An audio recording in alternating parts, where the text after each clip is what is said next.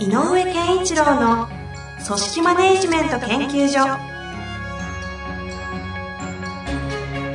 組織が一体となりゴールを達成する究極の快感。上場企業から中小企業まで延べ200社以上の支援を行った井上健一郎が組織人に関するあらゆる問題を分かりやすく解説します。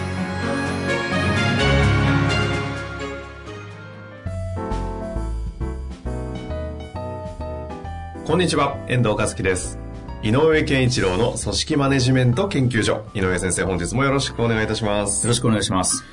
えー今回もご質問いただいておいるんですが、はいえっとですね、前回の内容にちょっとこう、近く連連動しそうだなということで、あはいはいあの、ご質問をまず読みたいと思いますが、い、きますね。はいえー管理部門の強化が大切との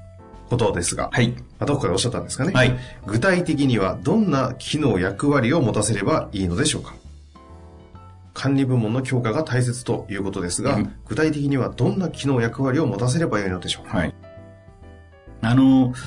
前回ね、えー組織がこう、大発展し、大きく拡大するときに必ず起こるエネルギーが役割分化、分担が強化されて、分かれていくと。えー分業、専業みたいな方向に行きますねっていう話をししていましたけど、その話の時にもね、あのこの、えっ、と、途中段階で、えー分かれ始めたら、えー実は、えー管理部門って早めに体制整えた方がいいですよっていう話をしてたわけです。ちょうど前回ですね、うんありました。で、あの、中小企業の場合多いのは、やっぱり管理部門で、えっ、と、例えば、えっ、と、すごい専門性の高い管理、経営、お金のこと、人のことでもそうだと、えっ、と、こう、法務的なこととか、えー法律的なことね、とか、えーそういうもので言うと、あのー外部の方、専門家の、社労士さんとか、弁護士さんとか、税理士さんとか、専門の方の助けを得ながらやるっていうのは、まあ、中小企業には多いわけで、うんうん。で、えっと、すると、えっと、すごい大きな役割があるわけじゃないなっていう感覚で、えっと、あの、直接部門の方がやっぱりどうしても、あの、組織を考えるときに中心になりがちなんで。ああ、はいはい。うん、でもうもちろんそれはしょうがないと思う。やっぱり、えっと会社の組織の成果って何かって言ったらやっぱりちゃんと売り上げが上がって利益が出るっていうことが成果だし、うんうんうん。で提供できる提供しているものサービスっていうものが、えっと他よりもいいものであるっていう提供物の、えーをよりついいものを作るというこれがもう一つの成果で、うんこの二つが整わないとあのビジネスにならないので、どうしてもそっちに、えー、と力をかけていくというのがあるんですが、もう一個ね、組織のための成果として、えー、と重要な成果があって、拡大していけばいくほど、えー、とテーマがもう一個あってね、組織力を高めるっていうテーマがあるんですよね。だから売り上げを上げるというとものと提供するものを良くするっていうこととそれから良くするとか新しいものを作るもそうだけど提供物っていうものに関するプロダクツねうんうんうんで、えっと、売り上げっていうことで言うとプロフィットなんだけど、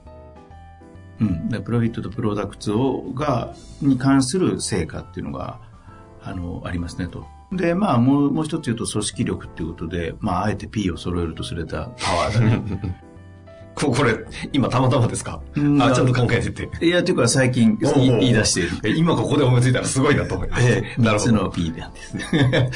で、えっ、と、実は管理部門って、その、パワー、組織力を上げるっていうために、早めに機能させていく方がいいんですよ。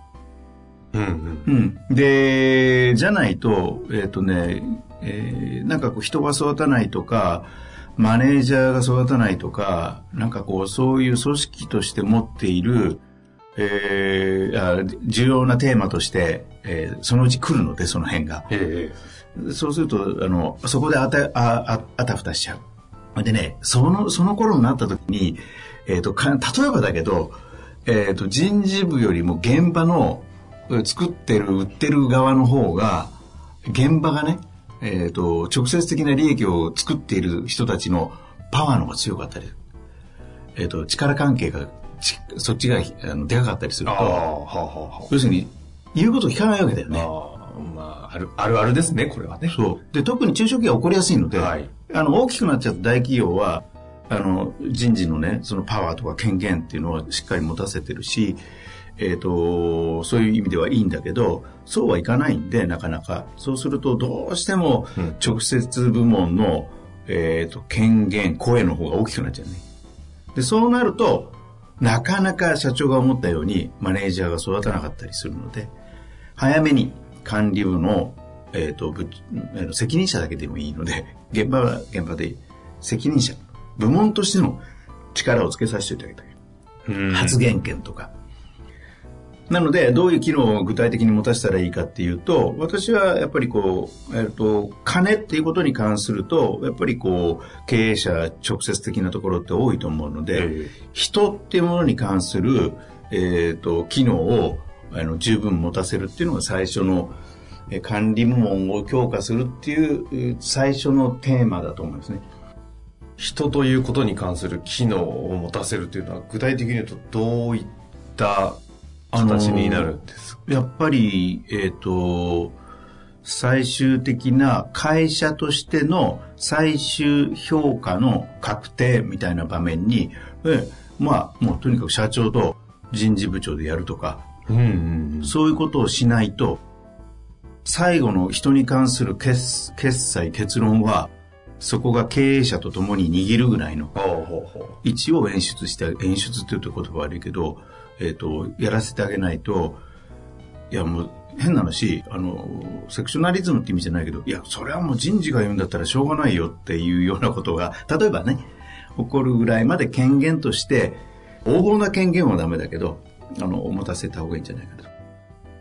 う。うんううんん、ただ、えっ、と、ただね、とは言いながら、えっ、と、現場がより柔軟に動くためには、例えば現場でかん、現場同士でね、例えば、えっ、と、セクション超えて、いや、お前んとこのあいついいなと、そうなんだよね、ちょっと一回俺んとこでも預からせろよ、みたいな会話もね、はい。できるようにはしてあげなきゃいけないので、えええっ、と、さま、そういうものの妨げになるような権限ではないという。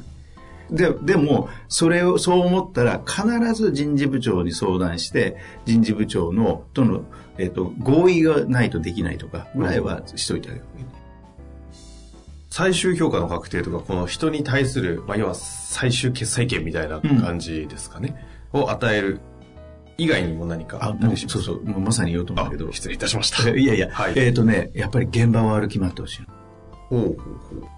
で、すべての現場の状況を分かってる状態にしてる。うんうん。で私の知ってるあの今ちょっとある製造業で、えー総務つまりこう管理部も全部一緒になった総称として総務という部門にいた人がいるんですけど課長さんですけどもあのやっぱこの方はああえっと去年現場の方に行ったのかな？製造の方に移られましたでもこの方の素晴らしいのはこの方僕工場を案内してもらったことなんですけどね工場をこうバーッと歩くとですねほぼ全社員と立ち止まって話できるうーん。うん。どうだあれ？どうなった？最近とか、あ、あなってますよとかって現場の人間との会話がずーっとその案内してくれている間中行われる。ほうほうほつまり、もう現場に行って出向いて一人一人を知ってる。う。ああ。これはあの、井上先生のスタンダードとして、現場を歩き回って現場が分かっている状態って、どういう状態がこう、スタンダードとして基準軸クリアした状態元気か元気でないかが分かってる。うーん、こう、こうが。子が。あーちょっと元気ないぞ、顔色悪いぞとかぐらいのことが分かってる。それで、最近何かがあった。例えばだけど、全然、あの、総務人事にとっては関係ないトラブルがあったと、ええ現場で。はいそれを知ってるだけでも、うーん。で、要は、何があってるかを、何があってたか、あるか、何が問題か、テーマか、とかっていうことが、把握できている人が、経営者直結というよりも、なんていうのかな、こう、横並びでしょ？製造営業サービスとかって、ええはい。その、ちょえっ、と、社長対自分っていうのは上司と部部下みたいな上下の関係だけど、横の中でそういうことが情報が共有されてるっていうことは、すごく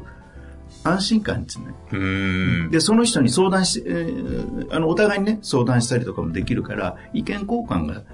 スムーズになるし、で、えっ、と、それをやっとくと、そういうふうに現場を歩き回ってやっていて、えっ、と、横のね、例えば、その、総務部長さんが、課長さんでもいいんだけど、現場の課長さんたちとそういう情報交換をしているようになると、その現場の課長さんのマネジメント力を上げるために、えっ、と、よく知ってる方が、うん。うあのね、アドバイスもしやすいし、こうした方がいいよとか、こうしてくれた方がいいよとか、あ実はお前んとこの誰々さん、この間なんか元気なさそうだったんで聞いたらちょっと悩んでるみたいだぞ、みたいなうんことを言えるでしょ。だからそういうこう人に関する情報を知っていて、あの場合によってこう人と人をこうコネクトしてあげるとか、そういうもん人としての問題が発生することを、えっ、と、その人の専門家としていろんなセクションに出回れる。状態を作っていくっていうのは大事かなと。だから、うん。うん、あの制度の労務管理とかそういう管理いわゆる管理ね。えっ、と審判としての管理って言ったらいいのかな。いいか悪いかこうこう線引きをしてジャッジするみたいな、はい。ジャッジというものを強めろって言ってるんじゃないの。何を強めろと？だから今言ったように人と人の情報人というものの今の状況っていうものに関して、えー、とよく知ってる人うん。まあ、その、順、時に潤滑油であり、こうネットワークで言うとハブであり、みたいなイメージですかね。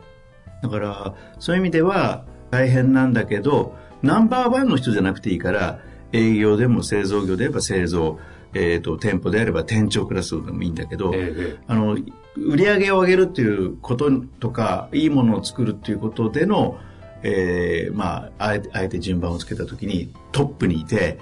自社の提供サービスとかの営業展開のトップにいる人を持ってくる必要はないんだけど、うんうんある程度周りが、あ、あ彼はできるよねと、実力を認めてるような、ひなん2番目、3番目ぐらいの人とかを、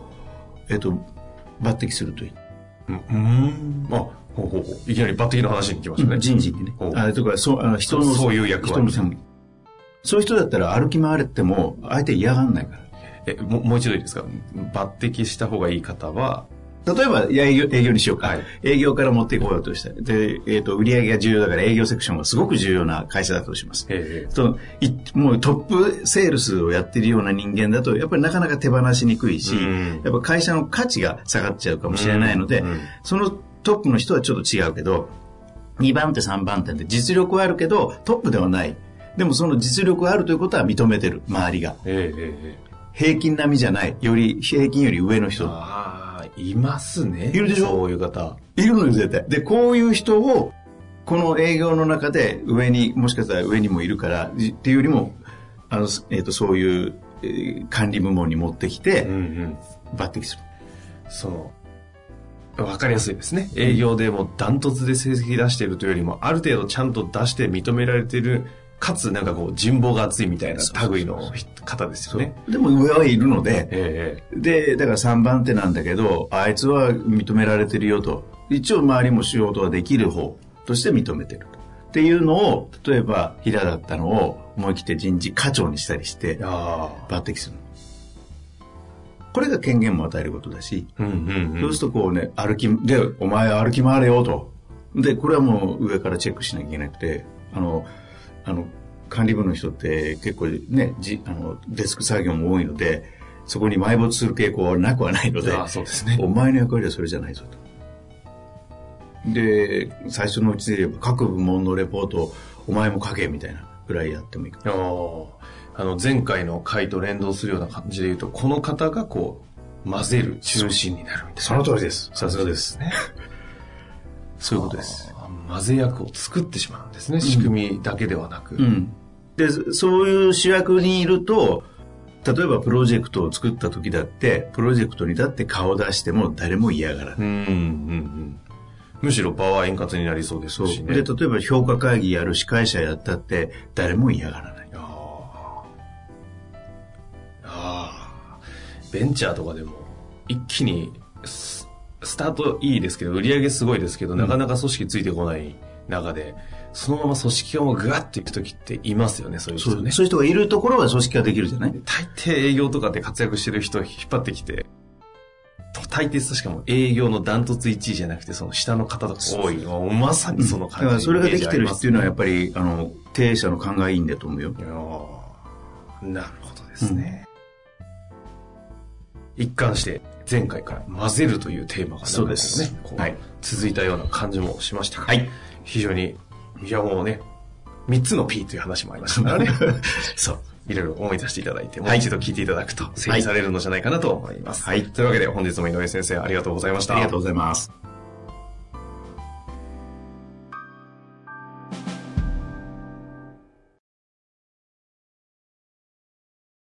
本日の番組はいかがでしたか？番組では井上健一郎への質問を受け付けております。ウェブ検索で人事明快と入力し、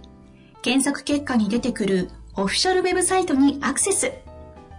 その中のポッドキャストのバナーから質問フォームにご入力ください。また、オフィシャルウェブサイトでは無料メルマガや無料動画も配信中です。ぜひ遊びに来てくださいね。